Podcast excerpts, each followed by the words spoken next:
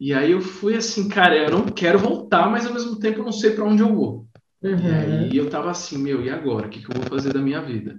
E me conta uma coisa: o que você falaria para as pessoas que estão no limbo do emprego, do mundo corporativo, de qualquer ambiente de trabalho que elas estejam, não sabem para onde ir, ou então não têm coragem de dar um primeiro passo em busca dessa mudança aí de carreira.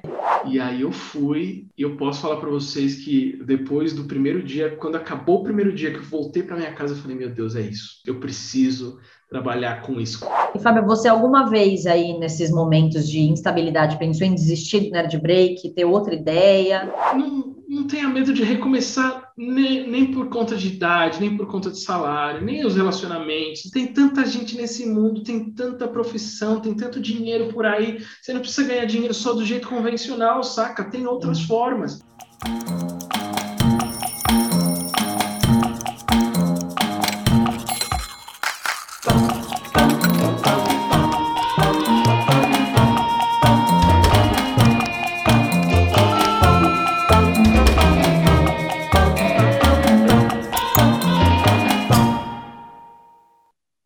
Pessoal, quem está aqui hoje no Quem Me Dera é o Fábio Hurtado, que sempre enxergou o caminho profissional que seus pais seguiram como ideal, mas no fundo nunca se sentiu completo dentro do mundo corporativo. Depois de um curso para ser roteirista, abraçou de vez o universo nerd que sempre amou, criando o Nerd Break. Fábio, seja super bem-vindo aqui no Quem Me Dera. Oi, oi meninas, tudo bem? Eu amei essa introdução, foi mega poética, foi mega, tipo, trouxe assim uma questão do lado familiar com o lado sonhador, com quem você deveria ser versus quem você realmente é. Então, isso já, já traz até uma filosofia, assim, para a gente ficar pensando é, no começo logo de cara, né? Mas muito legal estar tá aqui, quero super agradecer o convite e bora lá contar essa história cheia de reviravoltas e muita nerdice. É isso, Fábio. Eu também queria te agradecer. É, realmente a sua história é inspiradora, deu para ver aí pela introdução da Isa, então bora que a gente está curioso. Bom, então, para a gente começar aqui do jeito que a gente ama, a gente quer saber quem é o Fábio em uma frase hoje. Olha, eu acho que você já resumiu muito bem quem é o Fábio e trouxe até a questão familiar também mas eu diria que o Fábio é um nerd empreendedor. Bom, e para a gente entender o que você fazia antes versus o que você faz agora, conta para a gente bem rápido, antes de você, enfim, passar por todas essas reviravoltas, o que, que você fazia, e depois conta para a gente bem rapidinho também o que, que é o Nerd Break, com que você trabalha hoje. Bom, eu sou formado em administração de empresas e basicamente eu era um financeiro no mercado corporativo. Já atuei por várias áreas que a gente pode até falar sobre elas mais para frente, mas sempre com viés financeiro. E hoje o Nerd Break é um canal de produção de conteúdo voltado para o público nerd, mas de modo geral é um canal de entretenimento. Então eu falo de cinema, séries, quadrinhos e tudo relacionado a esse nicho que eu sempre amei e transformei em negócio.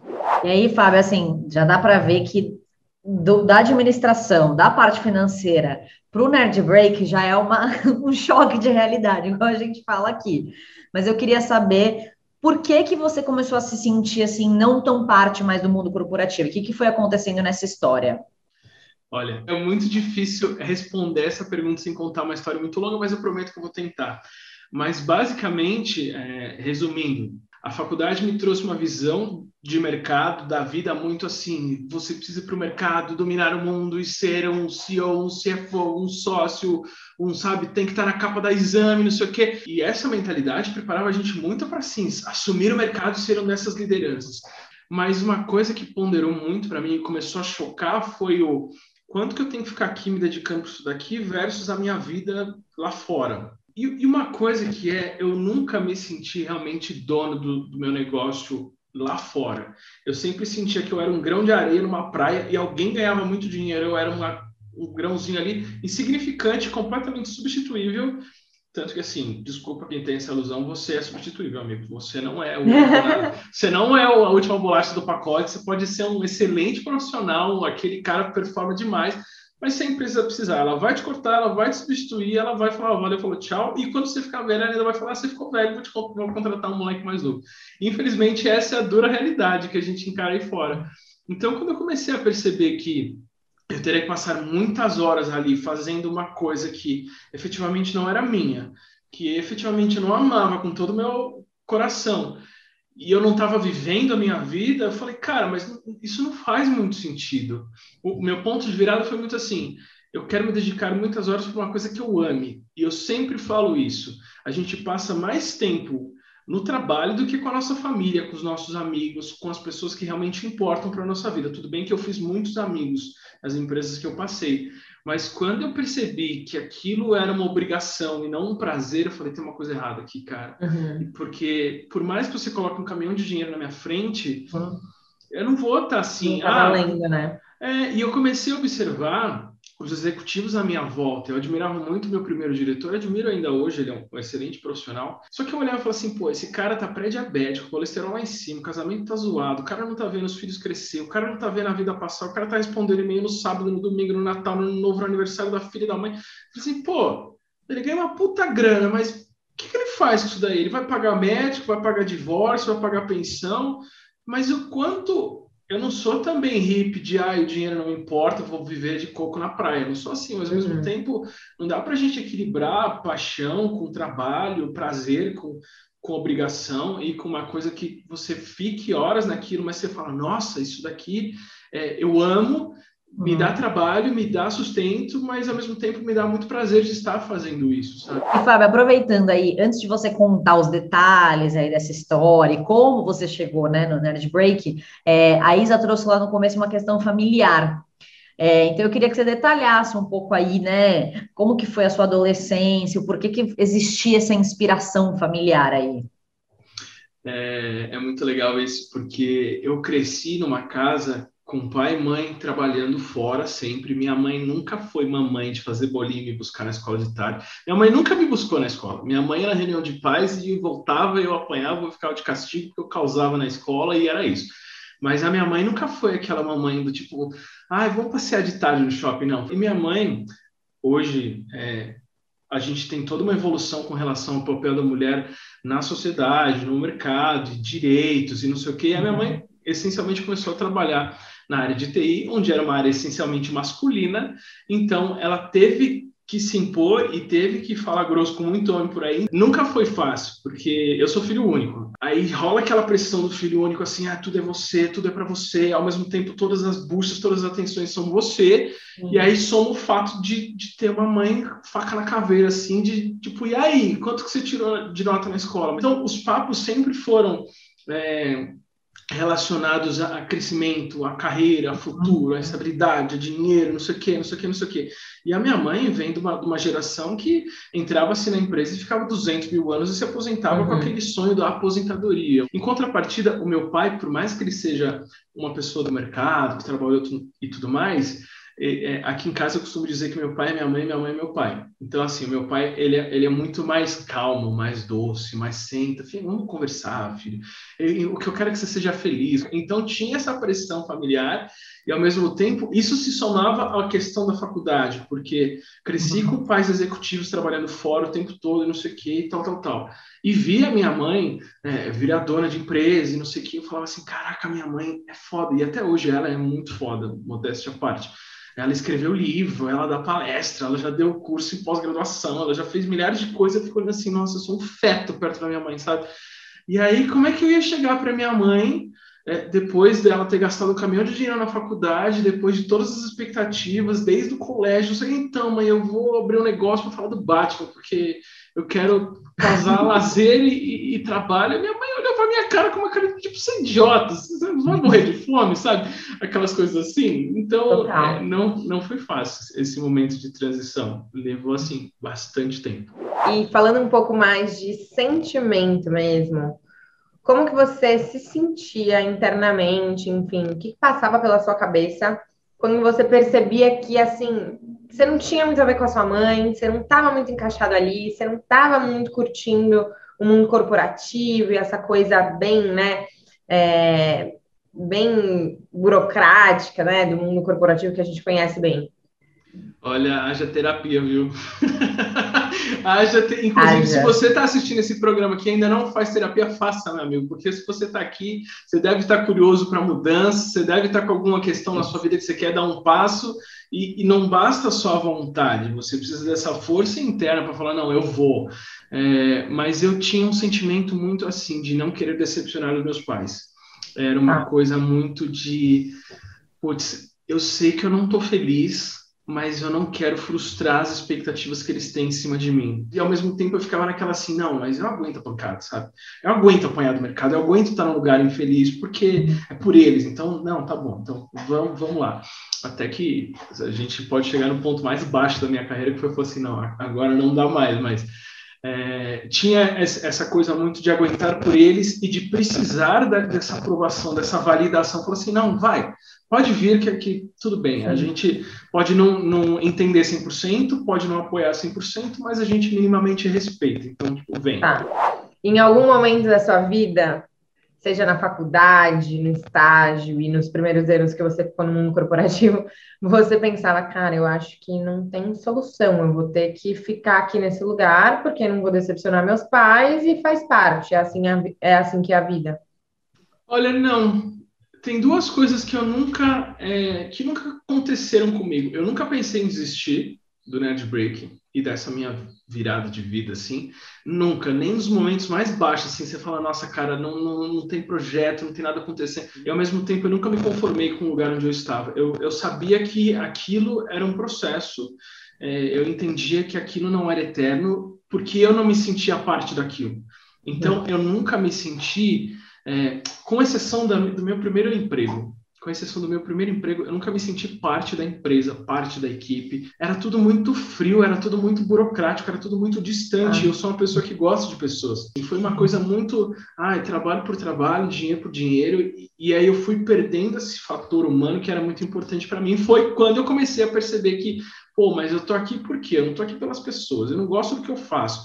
Eu não me sinto, tipo, dono de nada, eu não me sinto importante. O que eu tô fazendo aqui? Ah, mas você tá ganhando seu salário no final de todo mês. Porra, legal, viu? E eu tô fazendo o que com isso que eu não consigo nem usar essa droga que chega no final de semana, eu tô todo cansado, todo lascado, e eu saio daqui tarde e a minha vida é resumida em chegar em casa, tomar banho, comer e dormir e repetir o ciclo. Então tem uma coisa bem errada aqui, sabe? Uhum. Então foi essa virada de chave que eu falei, putz, mas peraí, é, a vida passa muito rápido. A gente está aqui hoje amanhã a gente não está mais. Eu vi o pai de um amigo meu falecer assim, em um mês e meio, dois meses de câncer, e aquilo foi um baque tão grande para mim que eu falei assim, cara, a vida é realmente um sopro. Eu tive momentos de baque na minha vida que eu falei assim, cara, eu não posso deixar para ser feliz amanhã. Eu não posso ter aquele plano de, ah, estou fazendo a minha aposentadoria, na minha aposentadoria eu vou curtir. Não, eu tenho que ser feliz e trabalhar e fazer tudo ao mesmo tempo, assim, porque a vida é essa maluquice. E aí, Fábio, aproveitando que você trouxe essa, essa questão aí da empresa, então você pediu demissão da Clara e já foi criando o Nerd Break. Conta pra gente como que foi um pouquinho dessa história aí até você se encontrar nesse mundo. Na verdade, assim, como a Claro era a primeira, eu, eu trabalhei duas vezes na Claro, mas é, a primeira vez eu era estagiário e aí eu tive a opção de ser efetivado e eu recusei. Tem uma questão da faculdade de pressão de o que você vai escolher versus é a sua profissão para sempre. E aí eu fiquei assim, meu Deus, né? Não quero consolidar no RH já, então abri mão da efetivação e fui tentar o mercado. Só que foi muito bom porque eu saí da Claro, faltavam seis meses para eu me formar. Então eu não tinha nem mais tempo para ser estagiário, mas ao mesmo tempo eu não estava formado para ser um efetivo. Então eu fui buscar o programa de trainee e aí eu entrei na auditoria, no programa de trainee. Foi a pior coisa que eu fiz na minha vida. Mas ao mesmo tempo, é, toda a dor e sofrimento que eu passei nessa fase me trouxe até aqui. Então, de certa forma, é, eu cresci muito, eu aprendi muito e acho que eu sou o que sou hoje por conta de todas as sumas de experiências boas e ruins que eu fui carregando ao longo da minha carreira. Mas é, eu fui, entrei no programa de trainee. Foi horrível foi assim, de, de, assédio moral para baixo, assim. É, hoje em dia tem esses burnouts, nem existia burnout naquela época, então hoje em dia, tipo, se for gourmetizar o que eu senti, eu senti um burnout com assédio moral, digamos assim. Aí eu saí da auditoria, eu não fiquei nenhum ano lá. E aí eu entrei em outro emprego, fiz uma entrevista, fui trabalhar no marketing. E aí no marketing também é, foi uma experiência diferente, porque era mais leve do que o inferno que eu estava vivendo na auditoria, mas ao mesmo tempo não tinha aquele laço, aquele carinho, aquele amorzinho da Clara. Então aquilo eu nunca mais consegui viver. E aí foi uma coisa, em contrapartida foi interessante porque eu encontrei gestoras, na época eu tinha meus 20 e poucos, elas tinham seus 40 e alguma coisinha, que a gente conversou muito, conversou sobre a vida, sobre carreira, sobre isso aqui, a gente criou uma relação mínima, e aí eu ouvi uma vez de uma gestora que na época ela tinha os seus 42, 43, ela falou assim, putz, eu não sei se é isso que eu quero para minha carreira, daí eu fiquei pensando assim, poxa, se ela com 42, 43 não sabe, e eu com 20 e pouquinho tô no lucro, né, então eu tenho lenha para queimar, bem, então né? Tudo bem, dá tempo de eu mudar, porque se ela tá na dúvida, quem sou eu na fila do pão? E aí, em 2014, eu fiz a minha primeira ruptura com o mercado corporativo. É, eu realmente entrei num acordo na empresa que eu estava, fiz um acordo, fui desligado, e aí eu fui assim, cara, eu não quero voltar, mas ao mesmo tempo eu não sei para onde eu vou. Uhum. E aí eu tava assim, meu, e agora? O que, que eu vou fazer da minha vida?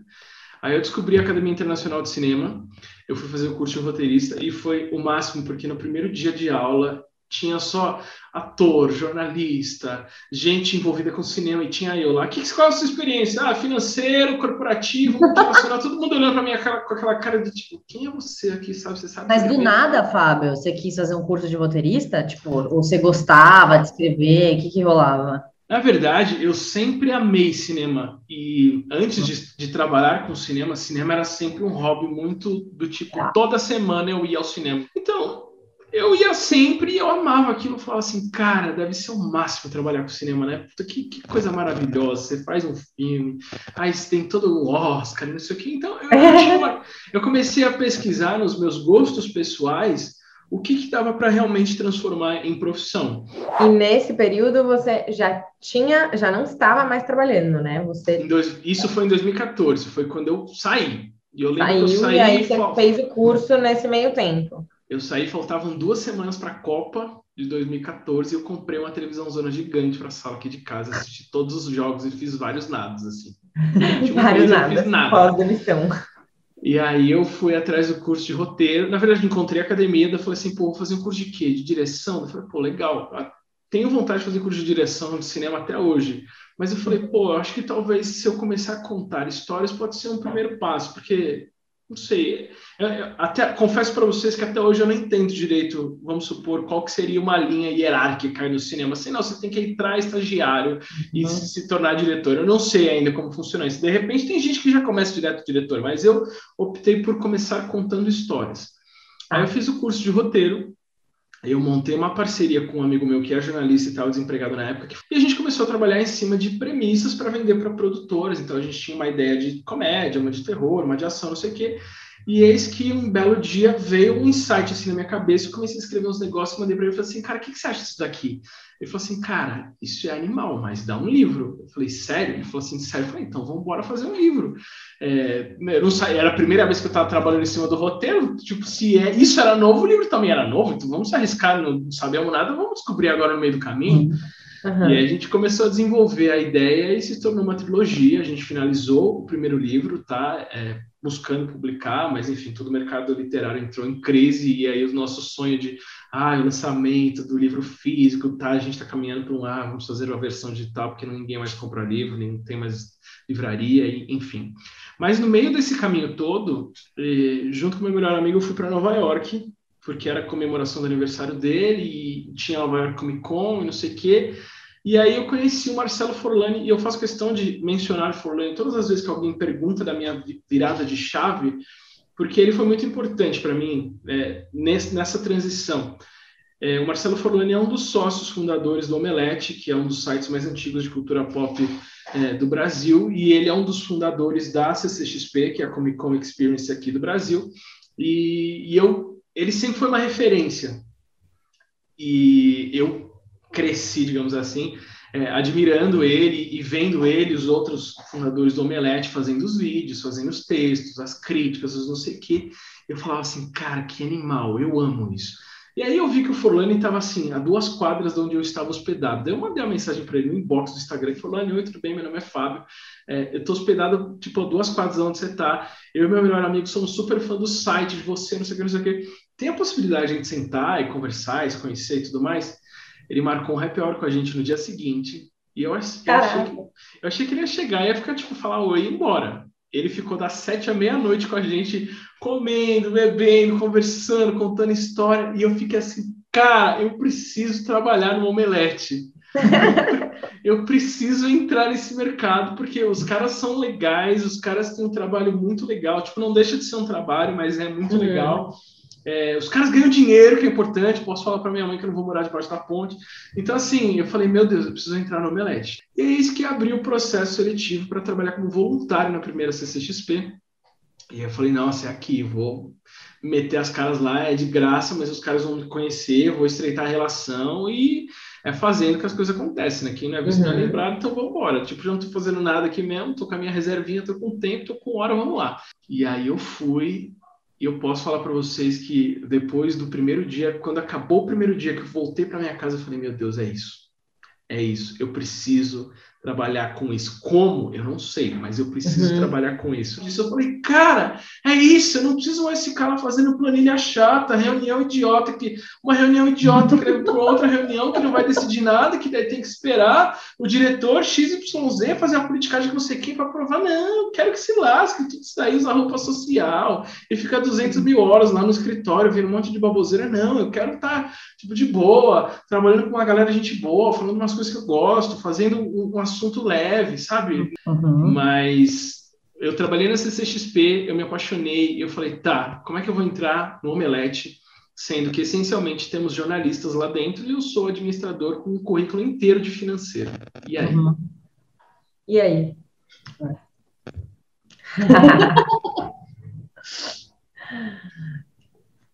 Mas aí eu falei, meu, se eu não tenho uma oportunidade, porque a minha formação não me dá uma oportunidade, eu preciso criar a minha oportunidade. E naquela altura uhum. do campeonato, e hoje também. Ô, Fábio, só uma dúvida: você estava quanto tempo fora do mercado já nessa hora que você. Ah, não tinha feito um ano ainda. Tá e eu tava naquela assim de. Putz, tô escrevendo livro aqui, ao mesmo tempo quero viver da minha arte, quero viver das minhas histórias, e não sei o que, não sei o que, não sei o que. E aí, ao mesmo tempo, queria trabalhar no Melete, não sabia como ia fazer, e aí o dinheiro, tipo, ah, precisa entrar o dinheiro, e a mãe, e o pai, tipo, e aí, o que você vai fazer da sua vida, blá blá blá.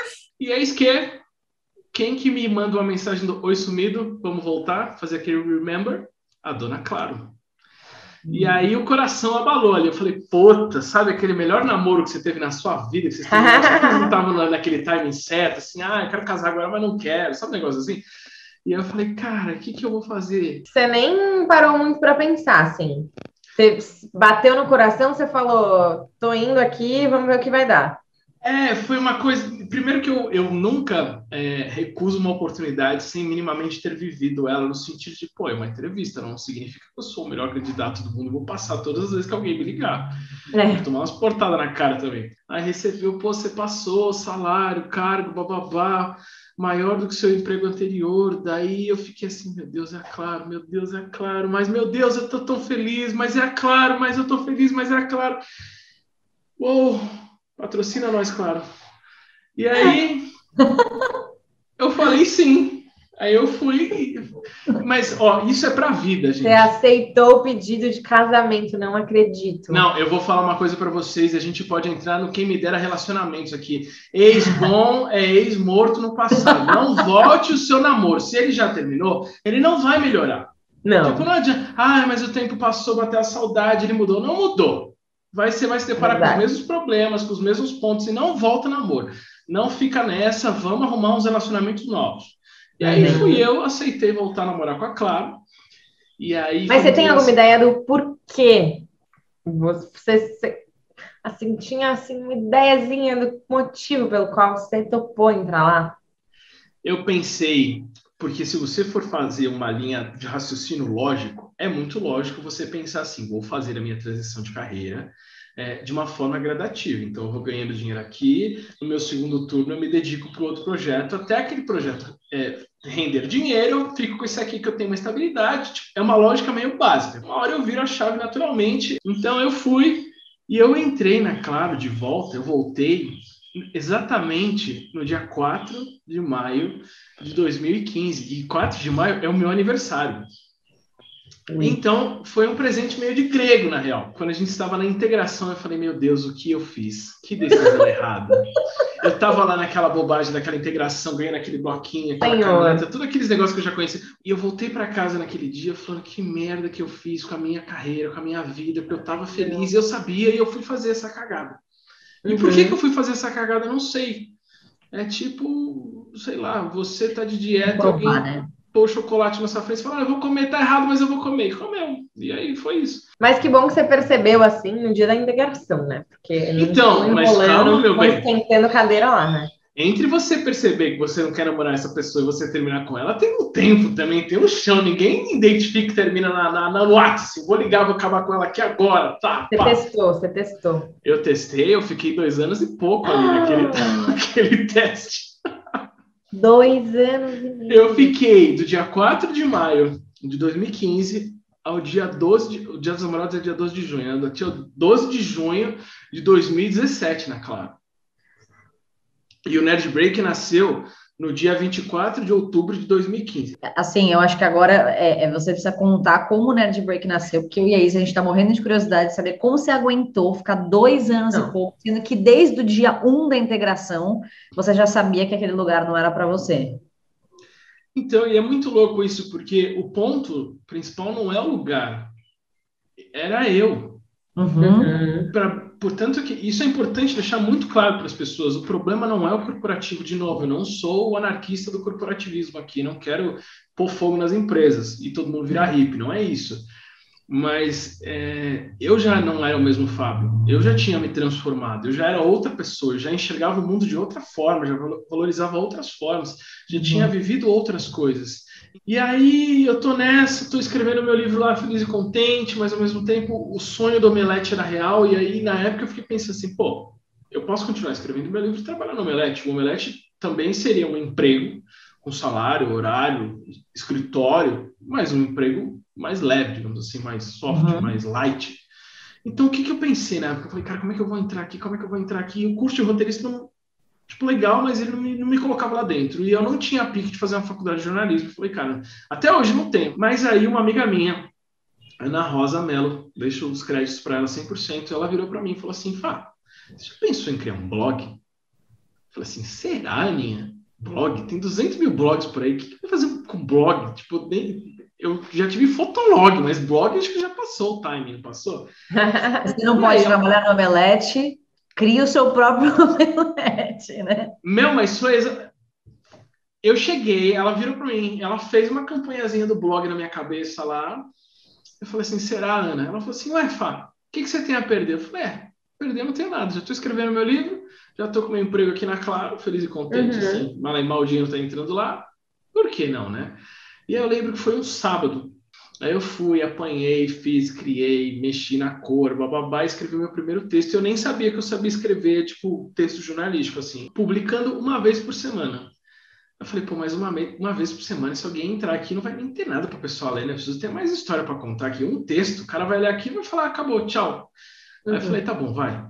É, duas vezes por semana, três vezes por semana, quatro vezes por semana, todos os dias da semana mais de uma vez durante tipo os dias da semana. Daí eu falei, cara, beleza, já que vou entrar nessa de fazer todos os dias, mais de uma vez por dia, eu preciso profissionalizar isso daqui, precisa ter uma cara mais parruda. Porque eu pensei, qual que era a minha mentalidade?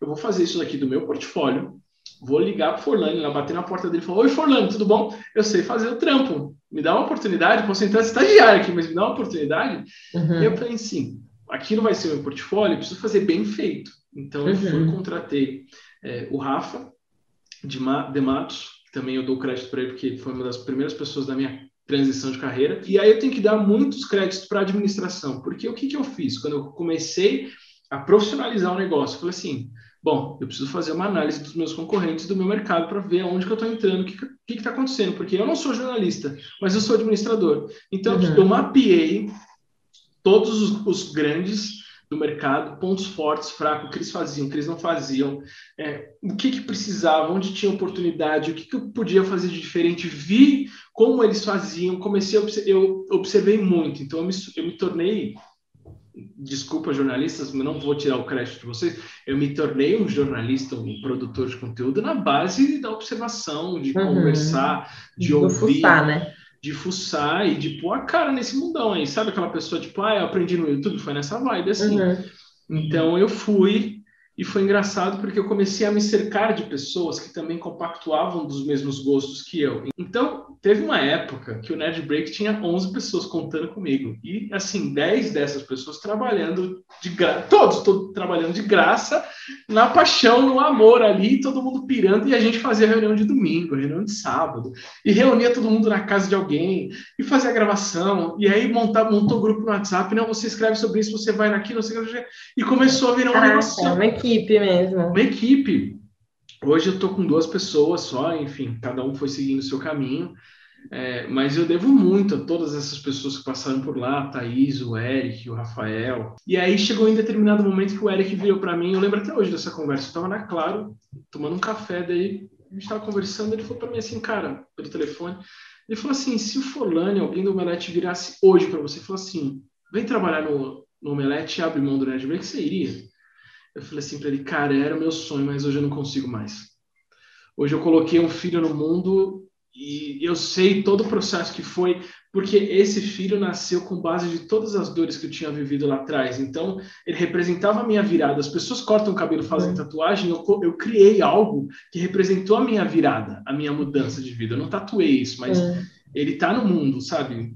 E enquanto eu pagar o servidor, ele vai ser eterno.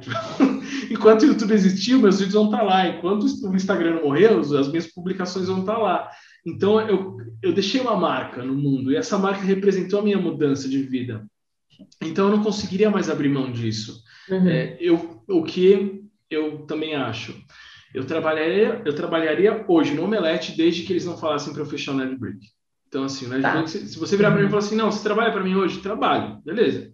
Você fecha seu site? Não, não fecha. Uhum. Então, quanto mais eu fui abraçando o projeto e mais aquilo foi fazendo parte de mim, eu falei assim, cara, tá, se eventualmente for mandado embora aqui, adeus, tá, tanto faz, tanto uhum. faz. Só que a gente volta para o começo da nossa conversa, que mesmo criando, me apaixonando, fazendo todo esse processo, eu tinha aquela coisa dentro de mim que assim, pô, legal, fazendo um projeto aqui que ainda não está rendendo dinheiro, tem 10 pessoas, entre aspas, sob minha responsabilidade aqui, sobre a minha gestão, eu tenho que me dedicar, eu tenho que fazer a Claro, mas eu não consigo abrir mão da Claro agora, porque senão eu ia estar de novo sem dinheiro e decepcionando os meus pais e não sei o que, não sei o que. Então, confesso para vocês, meninas e caros ouvintes, que se eu fosse mandado embora, seria uma boa ideia, porque é, não fui eu. Tipo, olha, aconteceu uma tragédia. Ao mesmo tempo, eu não estava assim. É, xingando meu gestor para me mandar embora por justa causa, claro. mas eu não, eu não tava naquele assim, sabe, nossa, tô super afim do nosso namoro aqui, nossa, me empenhando demais, assim, eu tô assim, ah, tá, beleza.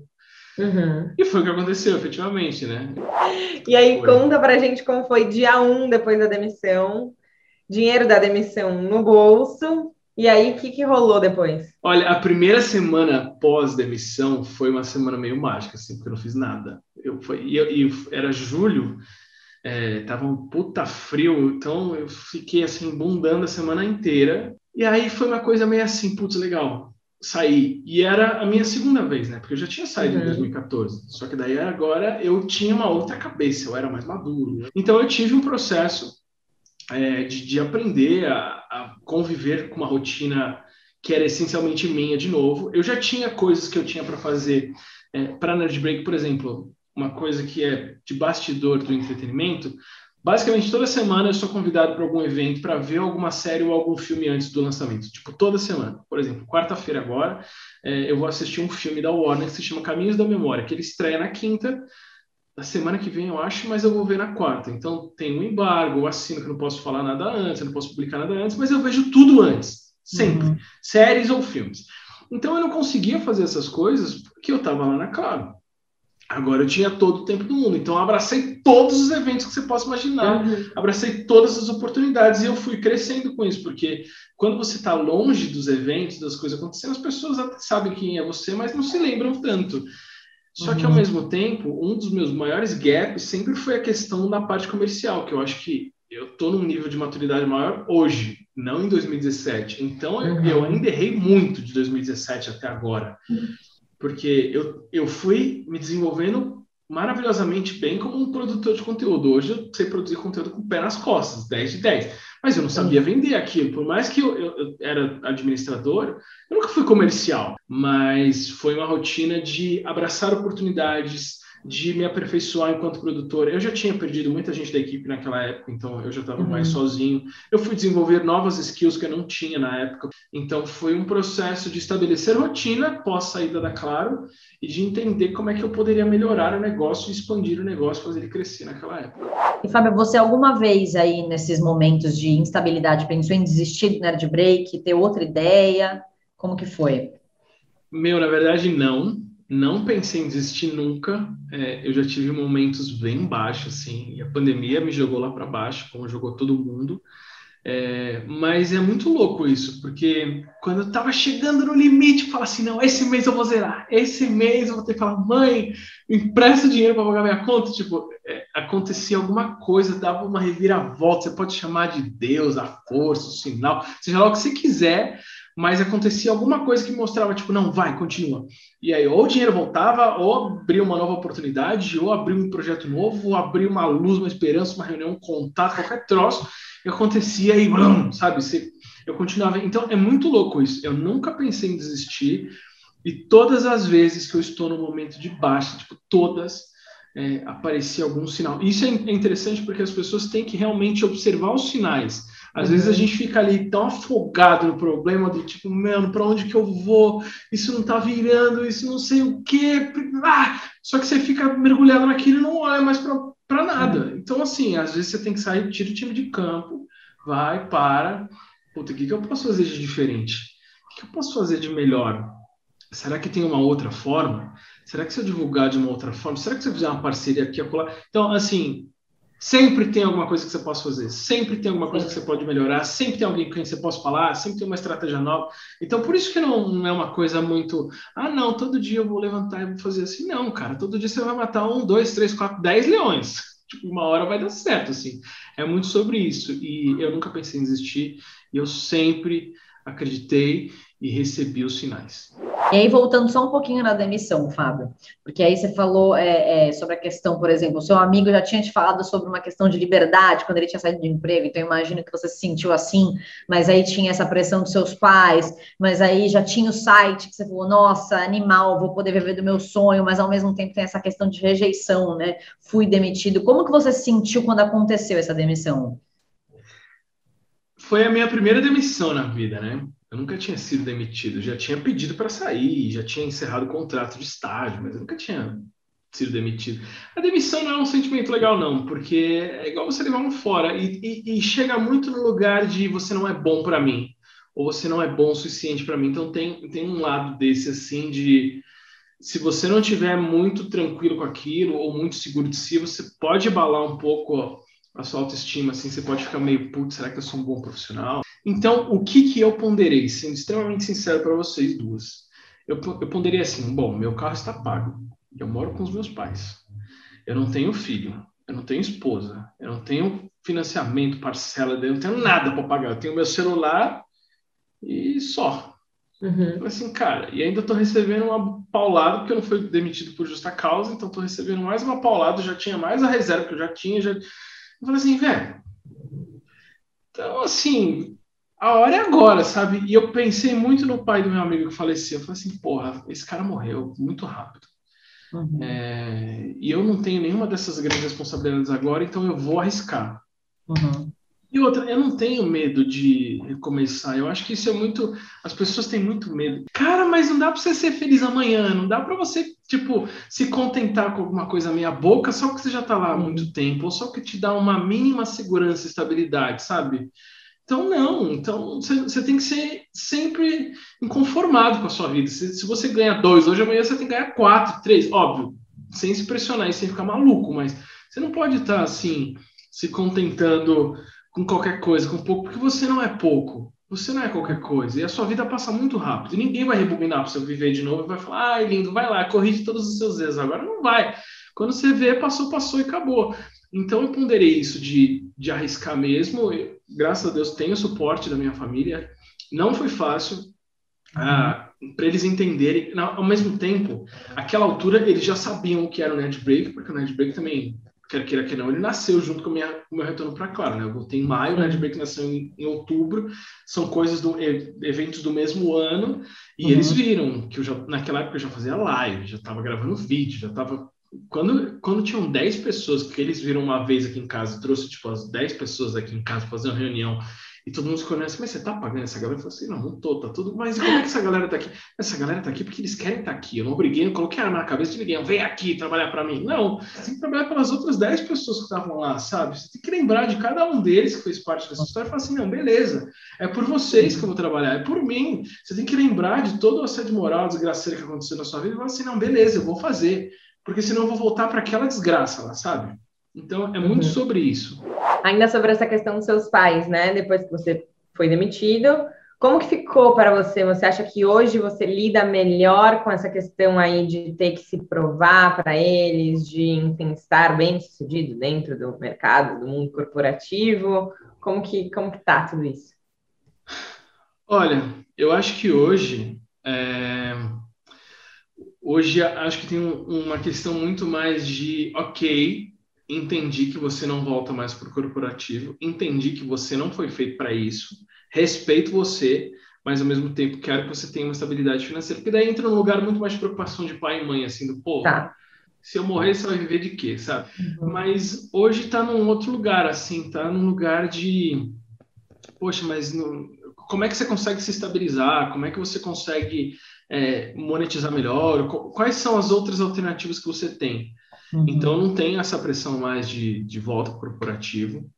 Eu recusei uma vaga do corporativo é, e foi muito engraçado, porque eu recusei essa vaga um ano depois de ter saído, e a concorrência maior ligou da Claro, eu atendi, e auto, entrei no piloto automático de novo de responder, não, sei fazer isso, fiz aquilo, tenho experiência nisso, blá, blá, blá, blá. Marquei a entrevista e falei assim, não, não, não, eu, eu vou ter que agradecer muito a sua, o seu convite, a sua disponibilidade, mas eu vou ter que recusar.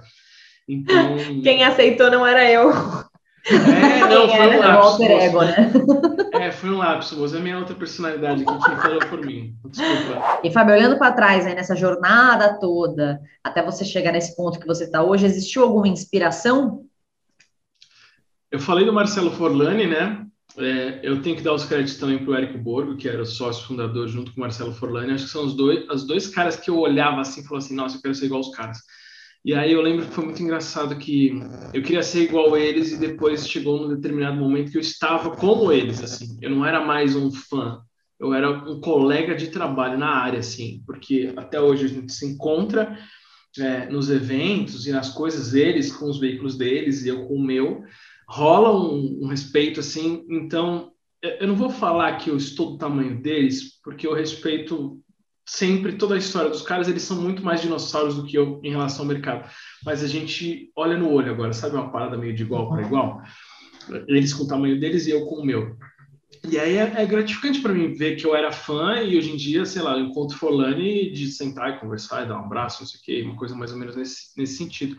É, eles eram, eles foram minhas inspirações. O Jovem Nerd e o Azagal, que também são do Jovem Nerd, que foram comprados pela Magalu, também são caras que eu sempre olhei e falei assim: Meu Deus, eu quero ser igual aos caras.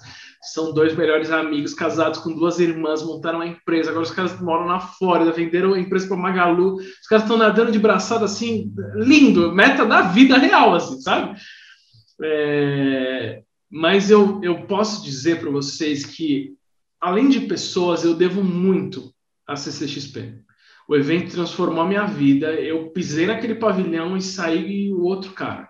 Tanto que eu me emociono na CCXP até hoje, eu ouço a música, eu, já, eu tenho várias histórias de CCXP, de coisas que eu vivi, de coisas que eu fiz, de, sabe, pessoas que eu falei, encontrei, e eu posso dizer para vocês que o evento realmente mudou a minha vida e a minha carreira.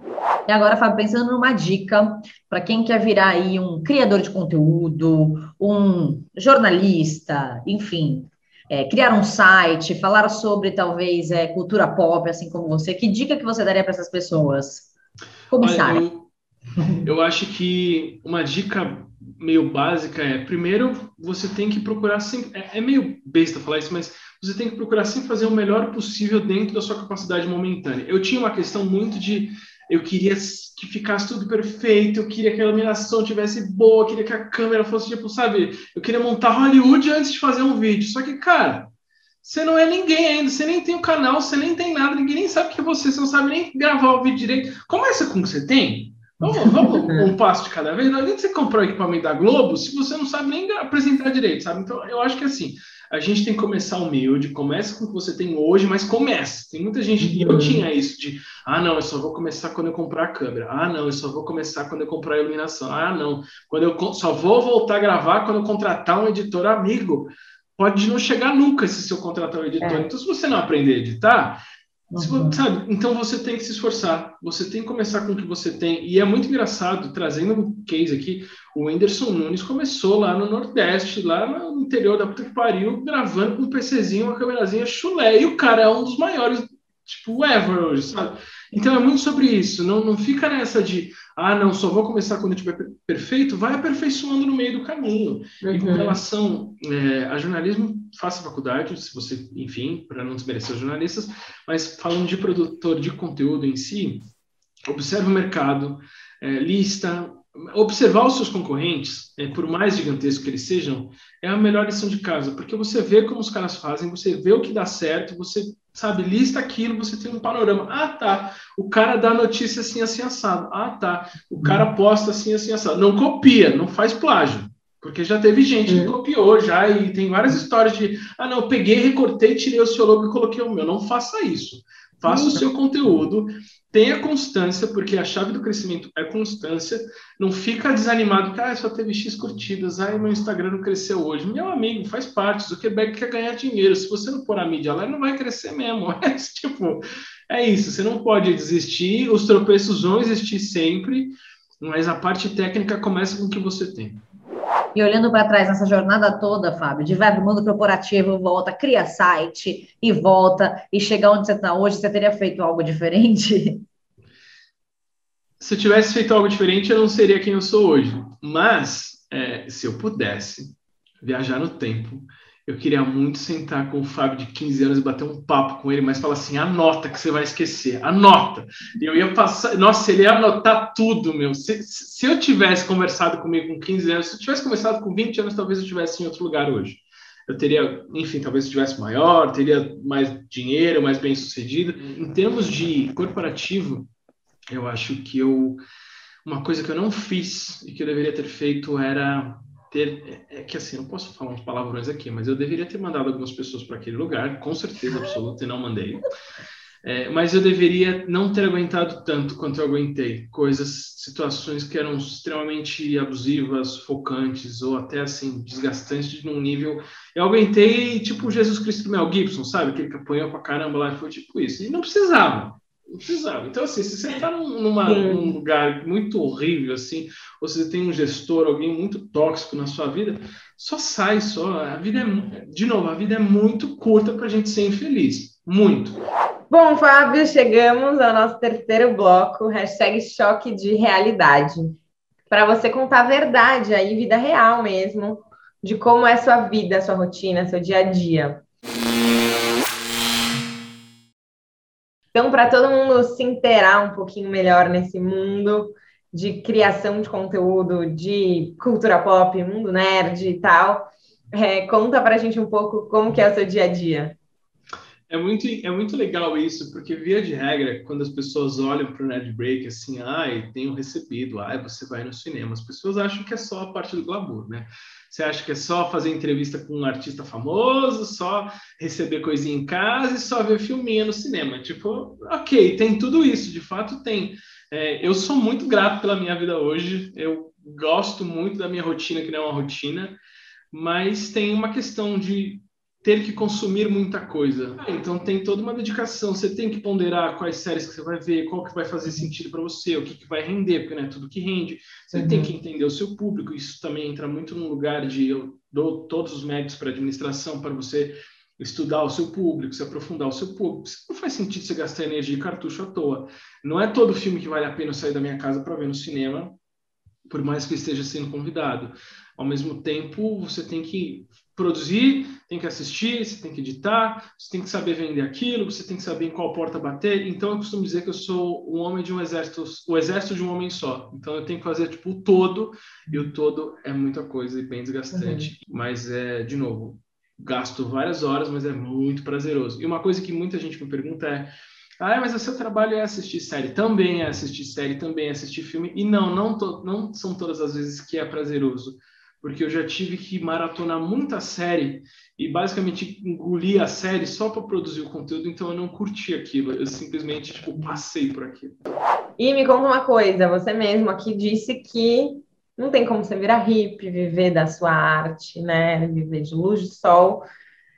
E então, como está essa questão financeira hoje para você versus o seu último trabalho na Claro? Hoje você ganha mais, menos ou se ganha menos, como que tá isso para você?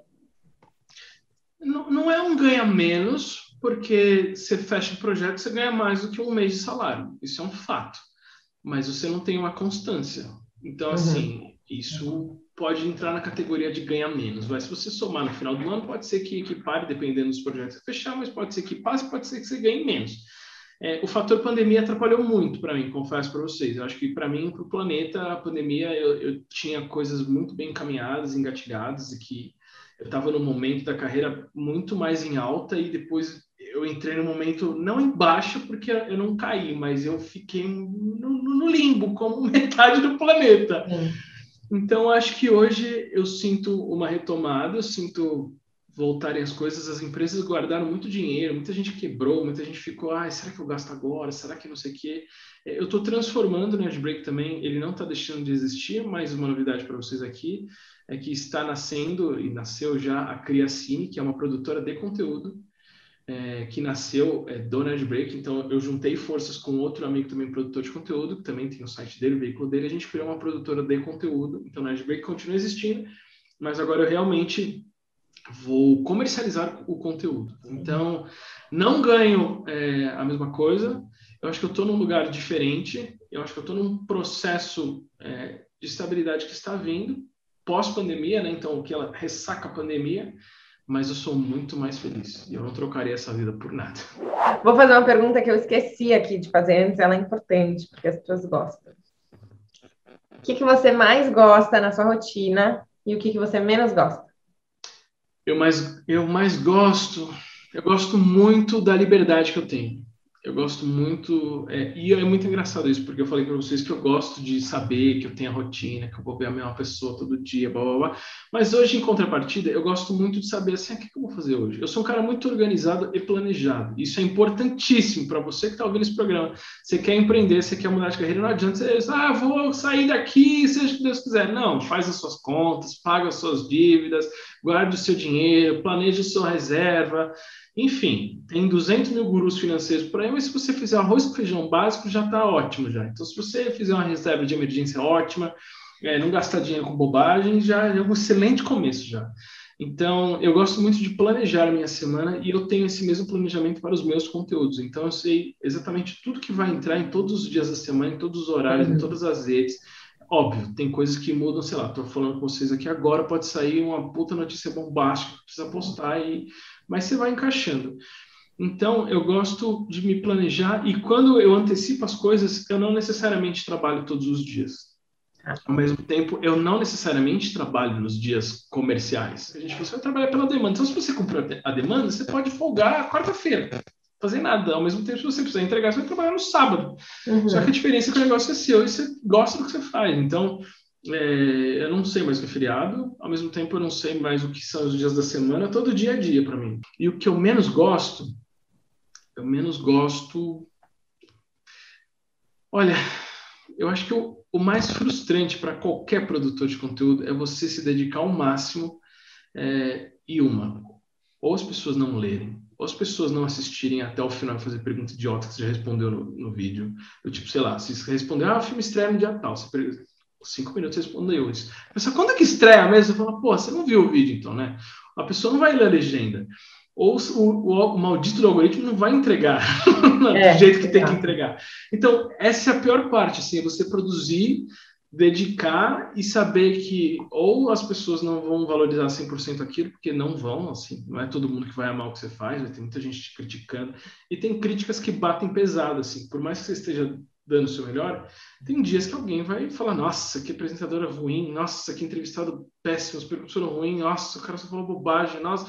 Então, assim, tem de tudo. Essa parte é, é parte bem ruim, porque você está exposto, né? A gente está aqui abrindo a, a, nossa intimidade, a nossa vida, para as pessoas julgarem. Vai ter muita gente que vai É. falar, nossa, que bosta, o cara saiu do emprego estável para virar nerdzinho de site, né?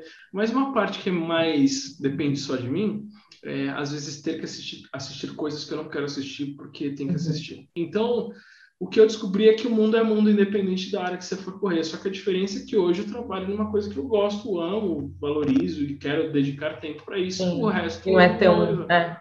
E não é tão sacrificante, né? Tipo, Exato, é prazeroso. Você passa as É. horas e tudo bem, sabe? Você não tá ali naquela, ai, termina logo isso daqui que eu quero voltar para minha Uhum. casa? E me conta uma coisa: o que que você falaria para as pessoas que estão no limbo do emprego, do mundo corporativo, de qualquer ambiente de trabalho que elas estejam, não sabem para onde ir, ou então não têm coragem de dar um primeiro passo em busca dessa mudança aí de carreira? Conta para mim o que você falaria para elas.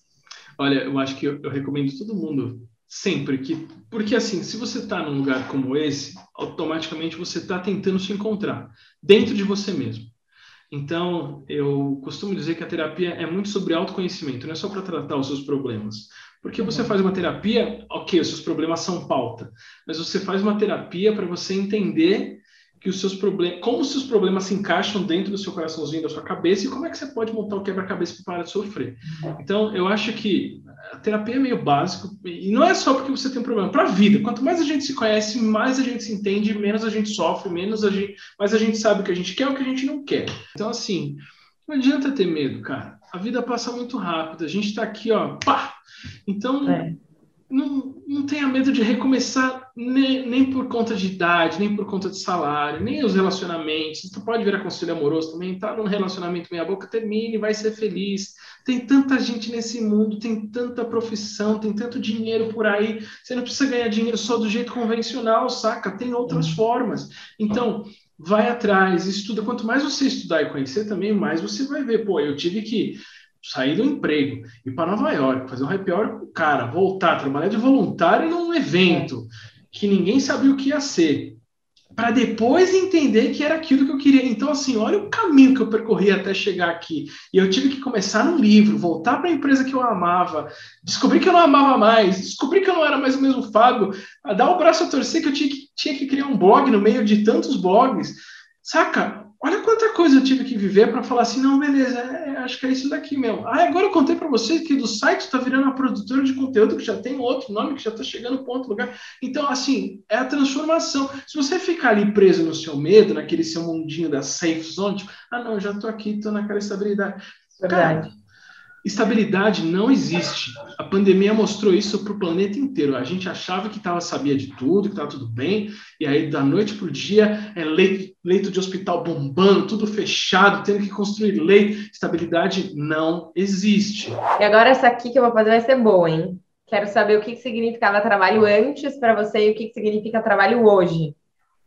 Trabalho antes significava obrigação, dever, quase uma prestação de conta. Oi, mãe, pai, estou trabalhando, viu? Não estou decepcionando vocês. Trabalho hoje significa é, desafio, constante mudança, é, prazer e significa realização. Bom, o que ficou hoje aqui de reflexão dessa entrevista com o Fábio é sobre não se conformar. Seja feliz hoje, não espera para ser feliz amanhã. Pode até parecer clichê, mas a vida passa mesmo muito rápido. E lembre-se que a gente não nasceu para agradar ninguém. Então não espera chegar no seu limite para ter que mudar. Por mais que as pessoas que a gente ame achem que lá é o nosso lugar. Fábio, muito obrigada por ter vindo aqui. Adorei sua história, adorei assim sua jornada, suas idas e vindas, a volta para o mundo corporativo, as indecisões, a felicidade, enfim. Gostei muito. Tenho certeza que vai inspirar muita gente. Que seu vídeo aí percorra um caminho muito grande aqui dentro do Quem Me Dera para que todo mundo se sinta motivado aí em busca do que realmente gosta e não tolerar, né? Não aguentar ficar num lugar aí que não não não faz bem para eles.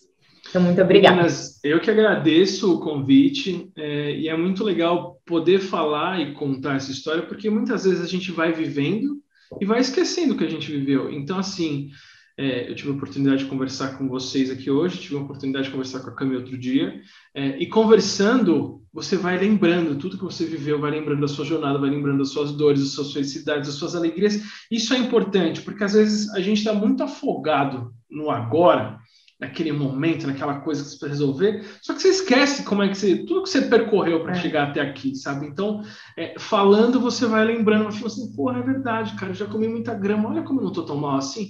Então, eu acho que é um pouco sobre isso, e essa questão desse medo do, ai, será que eu tento, será que eu não tento? Ou até mesmo quem já empreendeu, será que eu desisto e volto? Para para pensar na sua vida. Conversa com você mesmo, conversa com seus amigos, enfim, aqui a gente conversou nós três, você está ouvindo a gente, você falou, nossa, legal, talvez você se inspirou, talvez você se identificou, talvez você aprendeu alguma coisa nova, talvez você falou, nossa, eu nunca tinha pensado dessa forma, mas quando você conversa, você se ouve, quando você se ouve, você presta atenção no que você está falando, e ou você lembra o que você viveu, ou você lembra o que você já passou, ou você encontra uma saída para o seu problema que você está agora. Então, é, de novo, quero agradecer a oportunidade, o convite, e se esse, esse bate-papo aqui é, puder ajudar uma pessoa, já valeu de tudo. Com certeza vai ajudar, Fábio. Eu também queria te agradecer. É, você é a prova viva que é muito difícil a gente encontrar o equilíbrio aí nesse processo, né? Que é a gente traz a realidade aí para as pessoas, né? Quem olha de longe fala, nossa, olha o Fábio, que maravilhoso, lá com o Nerd Break, nunca sofreu nada, aí você vem e conta que a jornada realmente você vai, volta, vai por aqui, não é por ali, não, meu sonho é trabalhar ali, não, vou fazer uma coisa então parecida, ah, então me descobri aqui, mas não, agora dá para virar para lá, e assim vai indo, e nunca tem fim, né? Eu e a Isa, a gente sempre hum, fala isso, é um processo que nunca, nunca tem fim. E ainda bem, né? Porque senão a gente acaba na zona de conforto, que é o que a gente quer evitar aqui no Quem Me Dera. Total. Eu quero muito te agradecer por você trazer essa inspiração. Com certeza vai ajudar muita gente.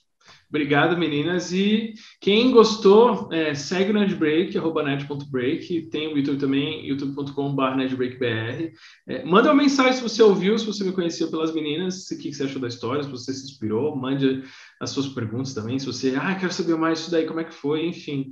Estou é, super aberto para quem quiser conversar, responder as perguntas e tudo mais. E super aberto também para vocês, meninas, quando quiserem de novo bater papo. Enfim, as histórias sempre vão mudando, a gente sempre tem um capítulo a mais para acrescentar. Falou assim: não, agora você não sabe o que aconteceu, agora eu tô virando para lá, virando para cá, o livro saiu, meu Deus, o que vai acontecer? E só acaba quando a gente morrer. Então, até o final da vida, é. a gente vai ter alguma história para contar. E, Fábio, aproveitando o gancho, se você gostou do vídeo do Fábio, igual eu e a Isa, se inscreve aqui no canal, segue a gente lá no Instagram, que toda quinta-feira, às oito da noite, a gente tem uma história tão boa quanto essa para vocês.